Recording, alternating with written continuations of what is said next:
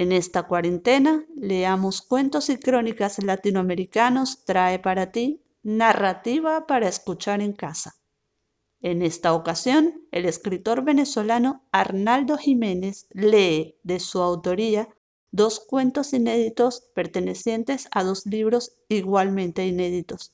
El primero de ellos, El domador de instantes, incluido en el libro Un circo para Sara, y el segundo, La mariposa del tobo, correspondiente a 20 juguetes para Emma. Saludos, mi nombre es Arnaldo Jiménez, escritor y poeta venezolano. Tengo 21 libros escritos, algunos premios nacionales en poesía y en narrativa y algunas menciones en el exterior. Me sumo a la maravillosa propuesta de el blog Leamos Cuentos y Crónicas Latinoamericanos con dos cuentos.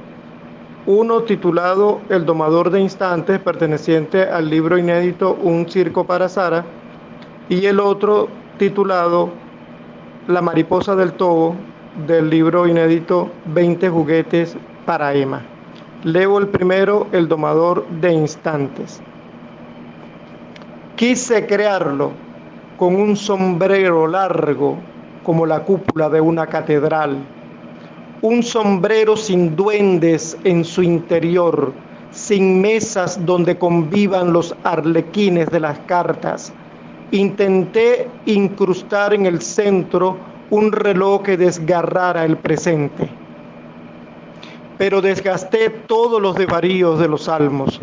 Utilicé los incontables verbos de las ceremonias y los rituales, y resumó un molino que espanta las tinieblas y purifica la ignorancia. Surgió un hombre que siempre está a punto de borrarse, posee la perfección de los pájaros y no cree en los relojes, porque estos siempre van a la deriva, se engalanan con pactos y maleficios y se castigan al borde de las intimidades. Quise crearlo con el alma de las colmenas, pero en su lugar surgió el yo soy de los viajes, fastuoso y paciente como un tesoro escondido. Un ser claro, sin sed de verdades, sin pedazos de sus errores dispersos en el pasado. Inocente porque nunca ha abierto los fosos del odio, por tanto nunca ha sido su huésped. Así, sin máscara, usando el alma por fuera del cuerpo, su motivo de existencia consiste en guardar los instantes de dolor. Mientras más los acumula, más se aleja de la evasión y se acerca a ti, Sara, con la pureza del azar en las manos.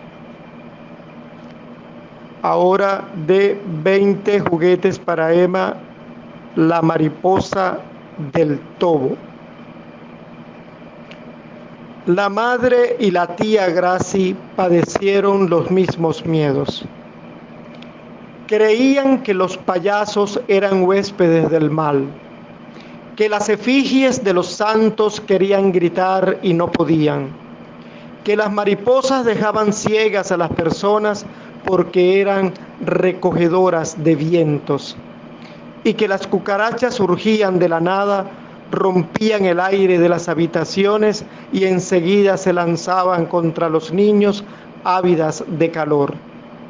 Pero cuando Emma conoció a la mariposa del tobo, esos miedos comenzaron a huir de su vida.